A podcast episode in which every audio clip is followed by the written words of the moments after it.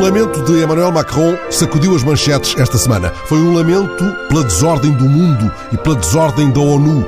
O presidente francês não tem dúvidas de que as paredes das Nações Unidas estão a rachar e de que isso acontece, não poucas vezes, sob os golpes desferidos por aqueles que as construíram. Foi o lamento transmitido em vídeo, em plena cimeira virtual, na passagem dos 75 anos das Nações Unidas. Neste contexto, Macron pretendeu envolver as Nações Unidas no desenvolvimento de uma estratégia de combate à pandemia da Covid-19 e às alterações climáticas. É claro, Trump disputou o centro do palco por outras razões e dando porventura mais material utilizável pelos sucessores de Bordalo. Veremos adiante quantas maneiras há de gozar com quem trabalha. Pano e mangas não faltam aos comentadores residentes do Magazine dos Domingos, mesmo se Rita Figueiras e Paulo Pedroso não acabam de desembarcar de um paquete chegado do Brasil. É um lazareto suave este que partilhamos hoje, mais ou menos confinados a medos ou perplexidades. Já o Lazareto de Bordalo foi uma dura experiência de quarentena a que obrigaram o artista, chegado de um Brasil onde campeava a febre amarela. Das 56 páginas de anotações mordazes de Bordalo, nesse cativeiro do Lazareto de Porto Brandão, Daremos conta mais adiante com a reportagem de Teresa Dias Mendes. Mas antes de folhearmos o livrinho agora trazido de volta pela editora PIN, pela EGEAC e pelo Museu Bordalo Pinheiro, Espreitemos brevemente o Museu ao Campo Grande. Nestes dias em que o Zé Povinho tem renovados motivos para ensaiar o monumental Manguito, aproveitemos a porta aberta por João Alpuim Botelho, o coordenador do museu. São muitos os que lhe batem à porta, sacudindo o cotidiano lazareto. Nós separamos aqui os nossos visitantes em visitantes espontâneos, aqueles que entram porque querem vir visitar o museu, e os visitantes das atividades de serviço educativo, que têm a ver com as escolas, com as conferências, com as conversas, com os lançamentos de livros, com as inaugurações. Esta segunda parte do serviço educativo está reduzida aos mínimos. A parte dos visitantes espontâneos, das pessoas que continuam a vir, eh, vemos muitas vezes, por exemplo, avós com netos, é muito engraçado esses avós que ainda têm alguma referência maior sobre a figura do Zé Povinho e o Bordal, que vêm com os seus netos para mostrar o museu, pessoas que simplesmente querem ver porque acham engraçado. Uh, nós aí estamos a conseguir, estamos com quebras talvez de 20%, 30% e, e sobretudo estamos a manter o museu como um espaço perfeitamente seguro, uh, disponível para, para uma visita e, uh, Bom, e fica aqui, claro, o convite. Tenho de aproveitar o momento para vir até ao Campo Grande visitar o museu. Se o Rafael Bordal Pinheiro fosse vivo, eu imagino já umas máscaras criativas. Ou pelo menos algumas das figuras que ele criou uh, usariam umas máscaras uh, em, em, momentos uh, apropriados. Nós ainda pensámos em fazer de facto umas máscaras, mas sentimos que seriam um bocadinho fortes demais. Não, eu vou, vou, vou explicar. Hum, é difícil separar só a parte da boca e dar-lhe alguma consistência, porque seriam imagens do, do Zé Povinho, que às vezes tem um, uma boca sem um dente ou qualquer coisa, que seriam imagens que fora daquele contexto podem se tornar um bocadinho boçais e, e pouco engraçadas, ou aquelas caricaturas com os narizes grandes e que, em que se nós tiramos o, o contexto, de repente perdem, perdem significado. Ainda pensámos, ainda estivemos aqui a ver o que é que nós conseguimos fazer, mas para já ainda não encontramos a coisa certa. Eu começaria pelas andorinhas, porque eu acho que é uma imagem poética e todos nós queremos voar.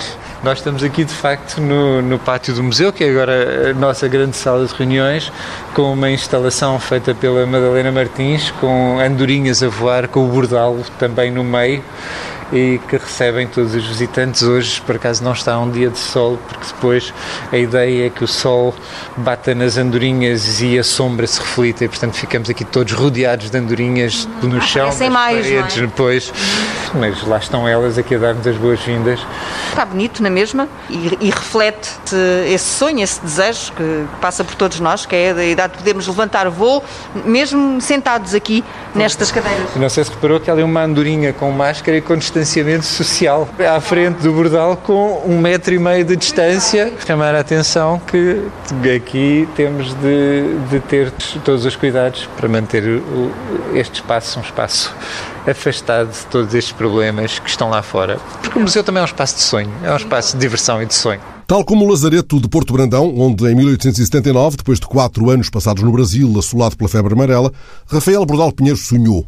Ele o escreve, ele o desenha. Encerrado nas grades da prisão, sonho com Lisboa. Estendo os braços à pátria que me fica de fronte.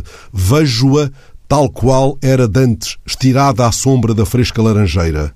À porta da Casa Havanesa, os mesmos grupos, implicando com as mesmas senhoras. Um que, quando eu partia para o Brasil, acendia majestosamente um charuto, acaba agora mesmo de o fumar. E por aí fora. Está, entretanto, o Zé Povinho, de máscara ou sem ela, diante do televisor. Na pantalha, desculpa aí a rima, está Ricardo Araújo Pereira a gozar com quem trabalha e observando a presença da recém-candidata Ana Gomes, será o Zé Povinho tentado a refletir sobre a relevância que o programa tem no combate político-mediático, em especial à porta das campanhas, Rita Figueiras?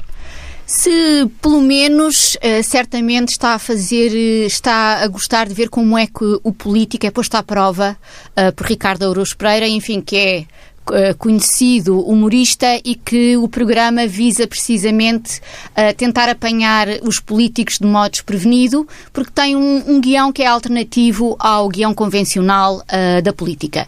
E estes programas, este tipo de programas da sátira política sempre se instituíram como um discurso desafiador, desafiador das convenções de, do, do, diálogo entre os políticos e os jornalistas e também com uma proposta de os próprios políticos se apresentarem de uma forma alternativa perante uh, o público. E apresentam? E, não, eu diria que não apresentam, até porque é muito mais, digamos, menos espontâneo do que pretende, de, pretende demonstrar, e era nesse sentido que o programa pretende ter essa, essa postura alternativa. Na verdade, Rita Figueiras, não há político que lá não vá ao programa, a este programa, de Ricardo Luz Pereira, ainda que ele não seja o habitat tradicional dos políticos. É, este programa o que pretende também é dar, por um lado, visibilidade junto de um auditório que está menos interessado nas questões políticas e na informação, e, portanto, muito mais interessado no entretenimento, e é nisso também que o programa se situa, e, para além disso, também, como eu dizia há pouco, uh, numa outro tipo de visibilidade,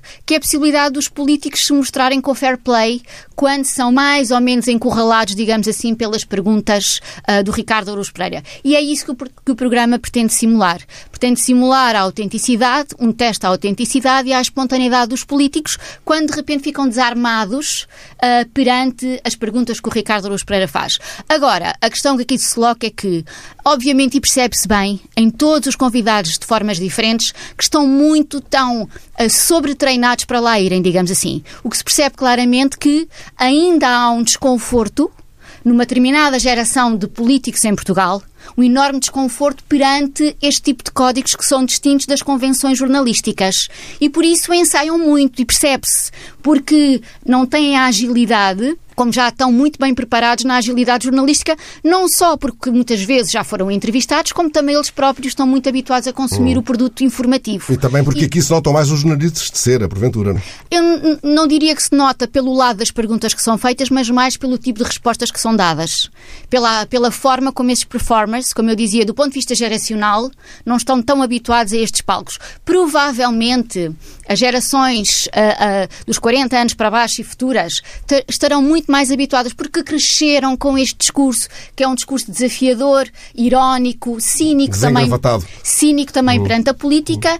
e não uh, do acordo de cavalheiros, como muitas vezes é com, com o discurso jornalístico. Basta ver, ainda na semana passada falámos aqui sobre o vídeo que supostamente, informalmente, uh, apanhava uma conversa entre os jornalistas e o Primeiro-Ministro para perceber que os códigos são outros que estão aqui em causa. E, portanto, os políticos de uma outra geração não têm essa vontade. Claro que nós podemos dizer um político como Marcelo Rebelo de Sousa tem essa vontade. Mas o Marcelo Rebelo de Sousa teve 16 anos todas as semanas na televisão, 10 dos quais num canal de televisão comercial popular que faz toda a diferença. É peixe daquela água. Só para dizer que se nós voltássemos a ver a emissão, as primeiras emissões de 2000 do Marcelo Rebelo de Sousa comentador para as últimas 2015 é absolutamente distinto. Portanto, houve uma enorme aprendizagem de uma vontade de se expor também enquanto pessoa, uma, uma mudança também na linguagem e isso favorece este tipo de, de contextos como são os códigos que ali estão simulados. E o que as pessoas quando estão a ver em casa, para além de gostarem muito do Ricardo Ouros Pereira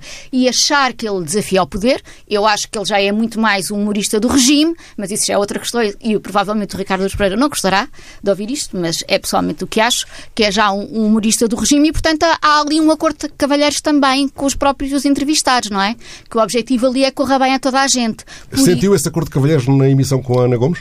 Está lá sempre. Na verdade, tacitamente está lá sempre. Com a Ana Gomes, com qualquer outro político, há claramente outras perguntas muito mais embaraçosas de fazer do que aquelas que são feitas. Vamos lá ver então. Uh, o que está ali em jogo verdadeiramente é perceber como é que os convidados se safam face a perguntas que os jornalistas não fazem ou, ou não fazem assim? É isso no essencial? Eu diria que não fazem assim uh, por causa desta da questão da política de guião e a questão de uh, percebe-se que já estão muito treinados e é a questão da autenticidade. Não fugir de um tema, mas se for só possível dar este exemplo, uma das forças que as pessoas encontram, veem, independentemente se é verdadeira, é a ideia da autenticidade do André Ventura, porque não fala também como os outros políticos. Não tem a convenção linguística, nem de atitude, nem de gestos que têm os outros políticos. Ou seja, todos os políticos que se apresentam politicamente corretos depois aparecem associados a um escândalo, a uma corrupção, a qualquer coisa. Isso parece que aqueles que pareciam certinhos, afinal, não o são. Talvez aqueles que não são certinhos sejam mais autênticos e mais genuínos do que os outros. Isso quer dizer que aqui o segredo é não parecer certinho?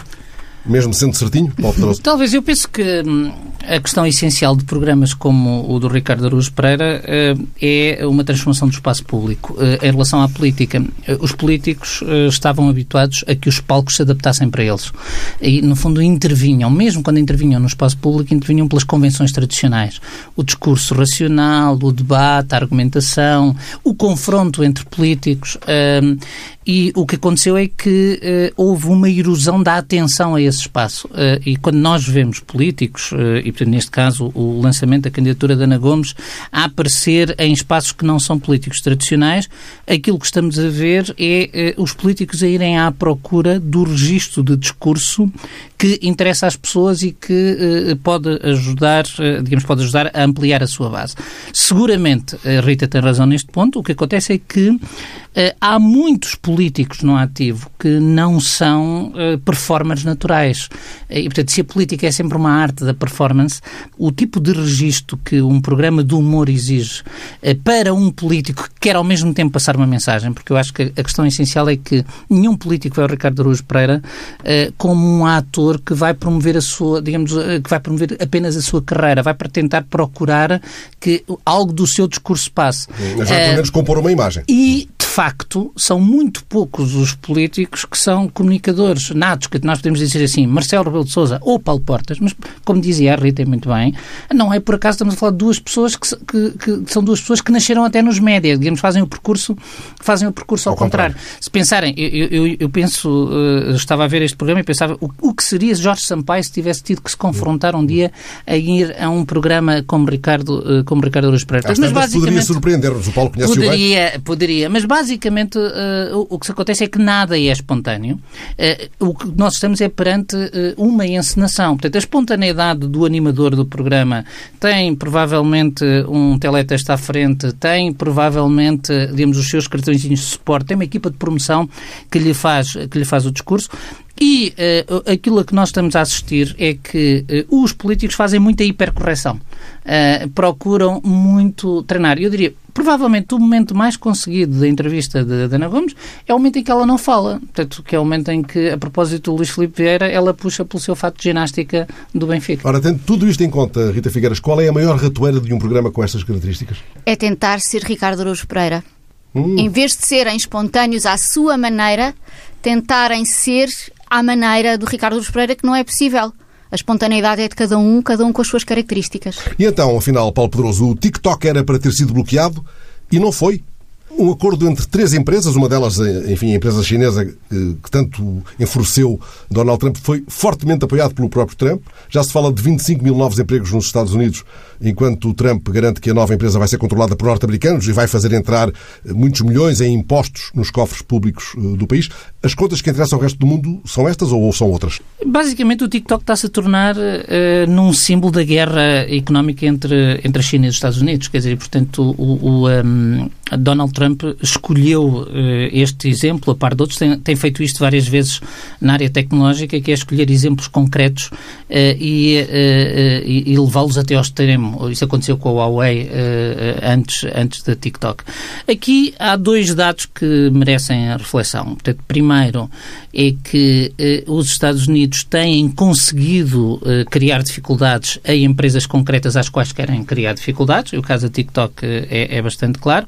Outro é que os Estados Unidos estão a percorrer uma linha eh, que é extremamente perigosa para o mundo, que é eh, uma linha que pode levar a que os chineses desistam Uh, de, digamos, do, daquilo que hoje é, de algum modo, o sistema de tecnologia mundial. E que nós possamos assistir a que para tudo haja um sistema chinês completamente diferente e que a seguir pode conquistar este sistema que hoje é global e que é ainda predominantemente americano, com motores de pesquisa próprios, com suportes tecnológicos próprios, com aplicações próprias e, portanto, nós podemos estar a caminhar para uma espécie de duopólio das tecnologias da informação que faz muito lembrar os tempos da Guerra Fria com novos protagonistas. E como é que a Rita olha para esta reviravolta?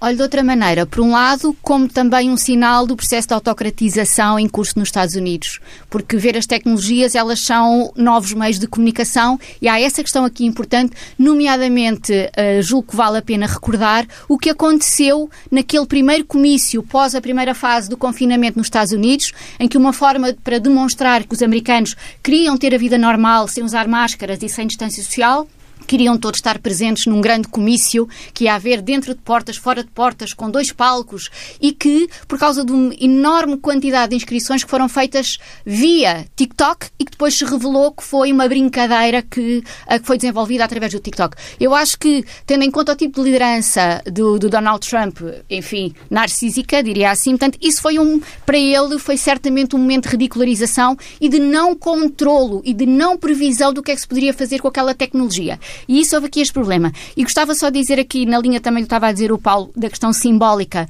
mas central na, na questão autocrática de, de Trump e da sua estratégia bullying para com todos os média que não sejam seus aliados, que é a questão do TikTok aqui também, que é uh, o seguinte: uh, a maioria dos routers que existem uh, mais populares nos Estados Unidos são de origem chinesa e têm todos uma backdoor de acesso ao, aos dados de todas as pesquisas que as pessoas fazem online. Portanto, é uma falsa questão esta do, do TikTok e da, da segurança dos dados que ficam na China. Por outro lado, a China tem como em toda a parte do mundo, tem propriedade de setores estratégicos em todo o mundo e na, nos Estados Unidos também, não é? Que essa é outra questão. Para além de falar da quantidade de outras empresas que existem, nomeadamente o Facebook e o Google, que também fazem a gestão dos dados das pessoas. Portanto, essa eh, a questão principal aqui é não é onde estão os dados, é o que é que se faz com eles. Essa é a questão de fundo. E essa é a questão de fundo que gostaria só aqui de salientar, uh, que me parece ser uma estratégia de Trump, que é construir alianças fortes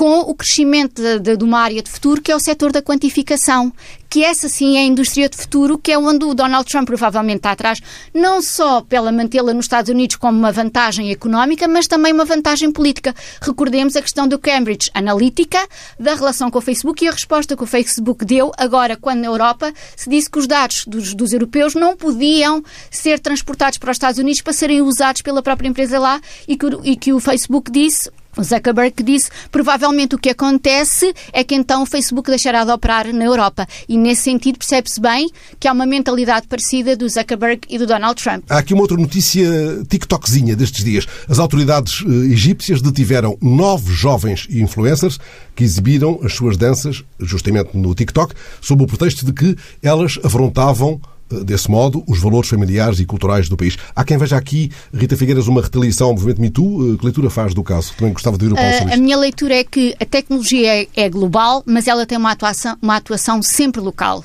é importante perceber isto que há. Há tantas internets, tantas aplicações, tantas redes sociais, quantos contextos em que elas estão inseridas. Uhum. Portanto, o contexto molda a tecnologia. Portanto, ela não é rígida, ela é uma plasticina que se molda ao contexto onde uhum. ela está inserida. E, portanto, o que nós vemos aqui também é a relação dialética entre a tecnologia muda a sociedade e a sociedade muda a tecnologia. E o que e vemos essa tensão precisamente entre o que a tecnologia pede um determinado contexto para que ela possa ter eh, penetração social e as formas como as pessoas a vão usando e a tensão que existe quando há fissuras de diferentes mundividências num país, como é o caso do Egito. A lei da cibersegurança, é claro, serve de chapéu a todos os abusos da autoridade que esta notícia arrasta, numa sociedade em que as mulheres começam a responder sem medo. Isto é o Cairo, distante Cairo, excitante Cairo, apaixonante. A, a verdade, Paulo Pedroso, é que o Cairo se mostra muito inquieto face à revolução digital do MeToo. O Cairo e, em geral, os regimes autoritários. Isto é aquilo que, que aqui está presente, como estava a dizer a Rita, é o modo como as sociedades eh, enquadram a tecnologia e aqui o modo como o Estado reage à tecnologia. E, portanto, o que nós temos aqui é um instinto sensório que existia no espaço público e que agora se transporta para o, espaço público, eh, para o espaço público virtual. E que tem estratégias de resistência por parte das populações. Eu, eu, só para vos dar uma nota, o, a Turquia, que tem uma, uma abordagem da, da tecnologia eh, praticamente idêntica, eh, eu tive esta experiência quando trabalhava lá, que é, a certa altura, o projeto que eu tinha, que era absolutamente, que era, aliás, com o governo, eh, era, eh, tinham, tinha uma página e eh, descobrimos que metade dos acessos à página eram dos Estados Unidos. Hum. Não eram coisa nenhuma. É que as pessoas todas incorporaram que fazem tudo por VPN. E daí, talvez, este passo de passar à detenção, porque falhou o passo anterior, que era tentar bloquear o acesso e bloquear o funcionamento da rede. Paulo Pedroso, temos duas candidatas africanas à presidência da OMC, uma nigeriana e uma caniana. Nos 25 anos de vida da organização, nunca uma mulher foi presidente. Também nunca houve, já agora convém sublinhar isso, uma presidência africana. Talvez esteja aqui a possibilidade de um arejamento nesta instituição que nem sempre, convenhamos, tratou o continente africano da melhor maneira? Esta instituição tratou o continente africano da pior maneira, ou melhor, os acordos que criaram esta instituição que trataram o continente africano da pior maneira. Tão, tão mal que desde que a OMC nasceu, o peso da África no comércio mundial eh, praticamente diminuiu para metade. Eh, e eh, ao diminuir para metade, nós temos hoje que a África tem um peso irrelevante hum, no comércio mundial na ordem dos 2,5%. Esta irrelevância da África pode ser um trunfo neste momento, porque a Organização Mundial do Comércio está agonizante, está bloqueada pelos Estados Unidos, porque uma das suas maiores, das suas instâncias mais importantes que a instância de recurso está bloqueada porque os Estados Unidos não nomeiam os juízes eh, e com isso deixou de haver quórum para, para funcionar e, por outro lado, está muito marcada pelo regresso do unilateralismo. Nós já aqui falámos a propósito de coisas completamente diferentes, mas este regresso do unilateralismo no comércio mundial, esta espécie de neomercantilismo em que o mundo existe, faz com que qualquer tentativa de regulação uh, mundial do, do comércio seja, seja muito frágil, porque tem a oposição ativa dos Estados Unidos neste momento, e é uh, refém do conflito entre os Estados Unidos e a China. E, de algum modo, o sucesso de uma destas mulheres vai depender de, uh, da sua capacidade de nem afrontar os Estados Unidos, nem afrontar a China. Hum. É um jogo de cintura complicado, até porque há mais três candidatos. Já agora, seja dito isso, há uma sul-coreana, eh, uma candidatura sul-coreana, uma britânica e outra, creio que, da Arábia Saudita. Exato. Ora, é justamente neste contexto que Macron sobe à tribuna virtual eh, das Nações Unidas para lamentar a desordem que, pelos vistos, por lá impera. As Nações Unidas, tal como o mundo todo, a querer nas palavras do presidente francês, estão em desordem. Eh, Macron defendeu a necessidade de uma estratégia global de combate à Covid-19 também às alterações climáticas no quadro estrito das Nações Unidas, mas a tarefa não é fácil, claro que não é, se ele tiver razão quando diz que as paredes das Nações Unidas estão a rachar. Tem ele razão, Paulo Pedroso? Tem toda a razão. Eh, as paredes já estão a rachar eh, há décadas. Eh, portanto, há problemas graves de financiamento, há problemas graves de reestruturação interna. O Estado-Geral António Guterres, aliás, foi candidato e foi eleito numa plataforma de renovação e reestruturação das Nações Unidas, mas neste momento há um bloqueio enorme que é a posição dos Estados Unidos, porque as Nações Unidas sempre dependeram do apoio dos Estados Unidos para funcionar, até do ponto de vista orçamental, e hoje os Estados Unidos eh, em toda a arena internacional funcionam ou como forças de bloqueio ativo ou como forças de resistência, de resistência passiva. E uh, neste momento, e Macron também falava disso, quer dizer, nós neste momento estamos perante a necessidade de uma resposta global a um desafio global que é a pandemia, mas ao mesmo tempo estamos a assistir ao Donald Trump chegar uh, às Nações Unidas e vir acusar a China e, portanto, colocar isto num patamar que é um patamar completamente oposto ao dessa coordenação. É o que interessa. Ora, isso nos leva justamente à possibilidade de imunizar as pessoas contra a desinformação. Uh, uma médica que fez o curso no Reino Unido e depois se especializou em saúde pública nos Estados Unidos, foi-se apercebendo da estreita relação que sempre se estabelece, segundo ela, entre um qualquer surto de uma qualquer enfermidade e um surto de desinformação. Por isso, esta mulher voltou a estudar, desta vez foi estudar comunicação. O caso dela é muito curioso, é contado no jornal Estado de São Paulo, que cita uma das suas convicções fortes, aquela de que o jornalismo é o sistema imunológico da sociedade. Esta mulher, ela chama-se Sima Yasmin, foi, Rita Figueiras, finalista do Pulitzer. A definição que ela dá de jornalismo, esta definição, é o sistema imunológico da sociedade, é de algum modo redutor ou pelo menos demasiado retumbante? Uh, eu diria que parece em falência. A constituição das sociedades modernas democráticas no século XIX e do jornalismo, elas são contemporâneas. E o jornalismo sempre entendido como, uh, digamos que, mais um braço informal para garantir uh, a saúde da democracia. E sempre que a democracia está em crise, o jornalismo também está, que é exatamente o que nós estamos a viver atualmente. Isto, agora, para chegar aqui a, a, a esta questão da, da capacidade de uma sobrevalorização hoje em dia da mentira e na mentira que corre principalmente através das redes sociais, por contraposição ao, ao jornalismo, e também essa mentira associada, associada à tecnologia, não é? Que é aqui outra, outra das componentes. Em primeiro lugar, eu gostaria de dizer que estas as campanhas de saúde, não é? principalmente lutar contra a desinformação, sempre foram das mais difíceis desde sempre que há campanhas de, de, comunicação para o desenvolvimento ou as questões relacionadas com a saúde. Porque as questões da saúde um, está ligada a questões muito sensíveis das práticas das pessoas, dos seus valores, da sua mentalidade, das crenças que têm sobre uh, o que é que a questão da saúde, a questão da ciência e, e, e todo um... E depois há muitos interesses associados, os das sim, mas eu diria, mas eu diria ah, já mesmo, chegamos a esse patamar, sim. Eu diria mesmo da vida cotidiana, por exemplo, das campanhas de saúde em África, hum. Da quantidade de crenças que envolve uh, a ciência a interferir em determinadas dimensões que são da vida da intimidade das pessoas. E, portanto, sempre foi das campanhas mais difíceis e das com menos sucesso. E está vastamente estudado na área da comunicação as capacidades efetivas de transformar o comportamento das pessoas na área da saúde. Agora, há aqui esta outra componente associada à tecnologia, não é? E esta capacidade de, colocando na tecnologia este pânico social e moral que existe em torno desta ideia que tem a capacidade que a mentira se dissemina de uma forma absoluta que esmaga toda a verdade. E esta concepção viral, não é? Que é basta existir para se propagar.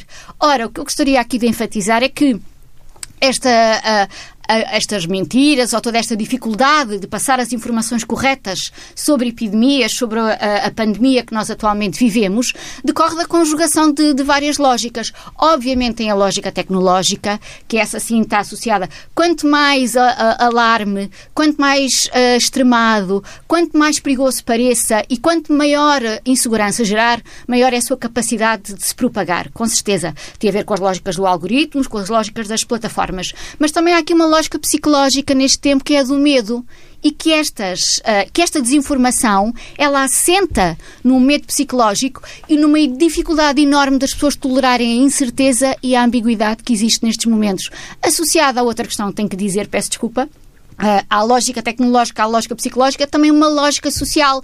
O zeitgeist do nosso tempo, que é a, a, polarização, a incapacidade de viver com a incerteza. Ou se vai conseguir resolver, ou as vacinas são boas, ou as vacinas são más, não é? A incapacidade de lidar com tudo o que é o transitório do conhecimento, a complexidade do conhecimento e o conhecimento paradoxal, que é o conhecimento científico. Hum. E numa lógica binária da nossa sociedade é incompatível. A investigadora de Ciências da Comunicação pegou por este lado da história. O sociólogo Paulo Pedroso eh, não ficou com muita curiosidade em conhecer esta senhora? Fiquei, ah. uh, até porque uh, um dado que, que é importante sublinhar, que é o de que ela trabalhou com o serviço que foi gerado no âmbito, no, nos Estados Unidos, uh, de intelligence de epidemias. Uh, e isto é, é, é, extremamente importante porque uma das coisas em que esta pandemia vai ficar na história é por ter surgido num momento em que o mundo estava a tornar-se uh, desordenado e alguma da racionalidade que tínhamos eh,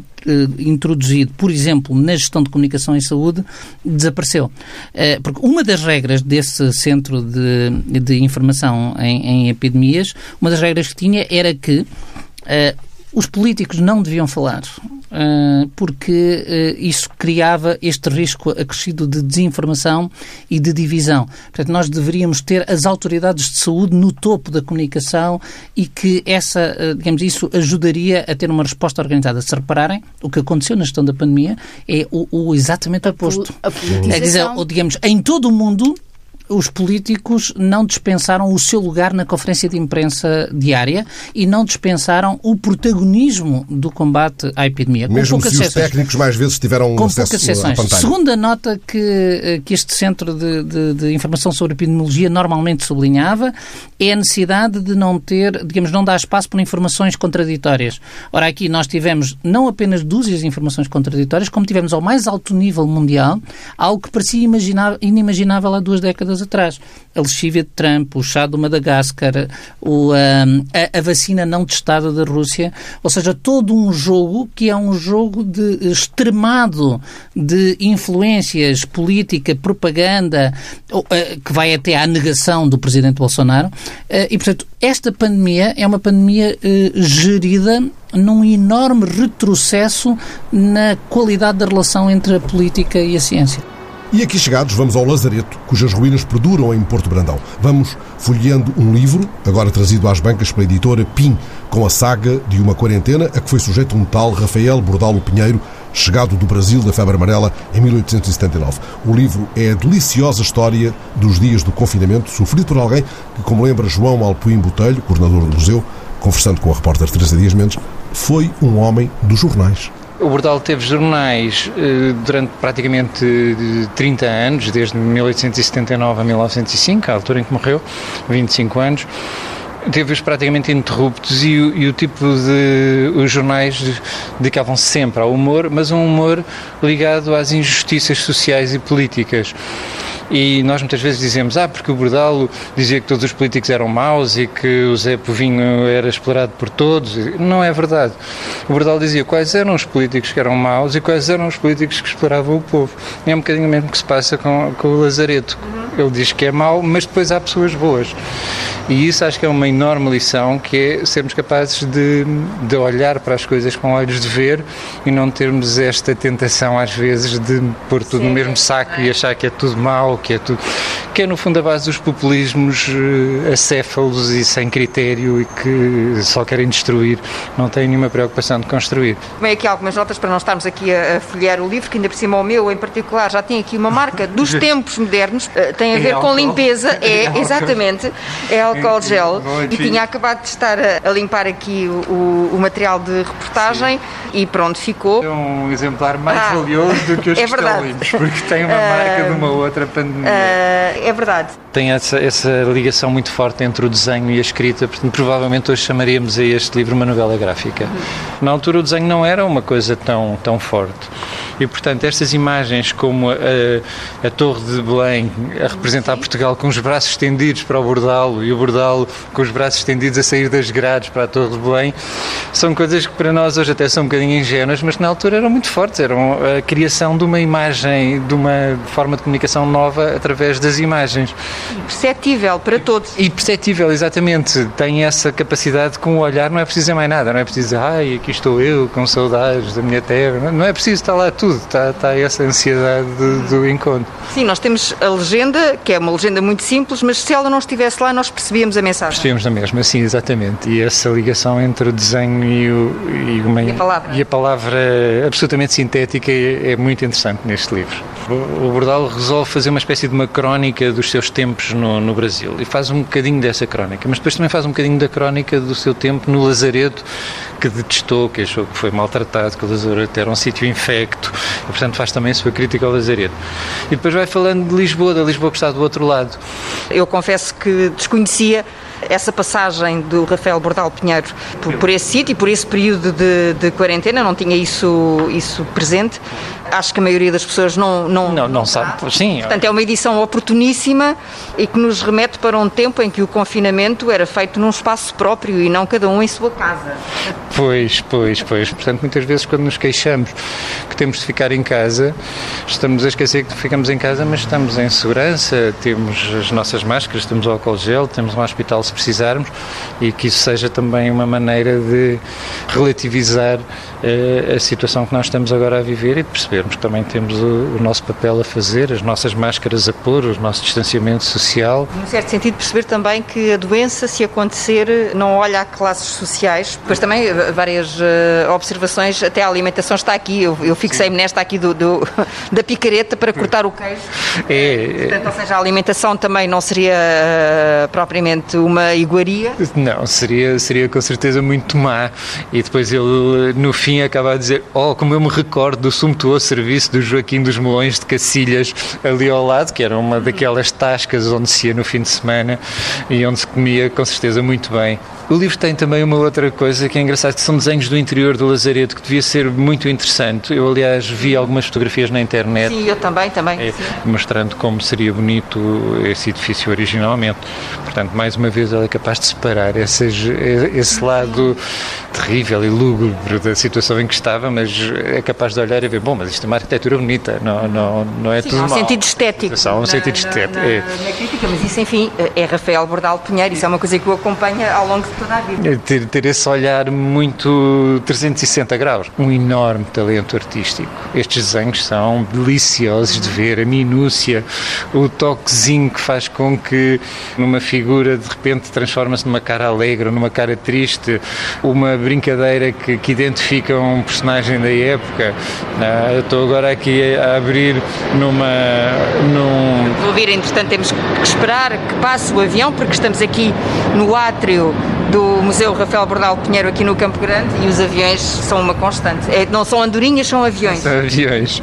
Mas estava aqui a dizer que estava a ver também esta brincadeira. O Bordal gostou muito do, do tempo que teve no Brasil, deixou lá bons amigos, apesar de ter tido problemas com, com o tipo de humor que fazia e com as, os poderes vigentes.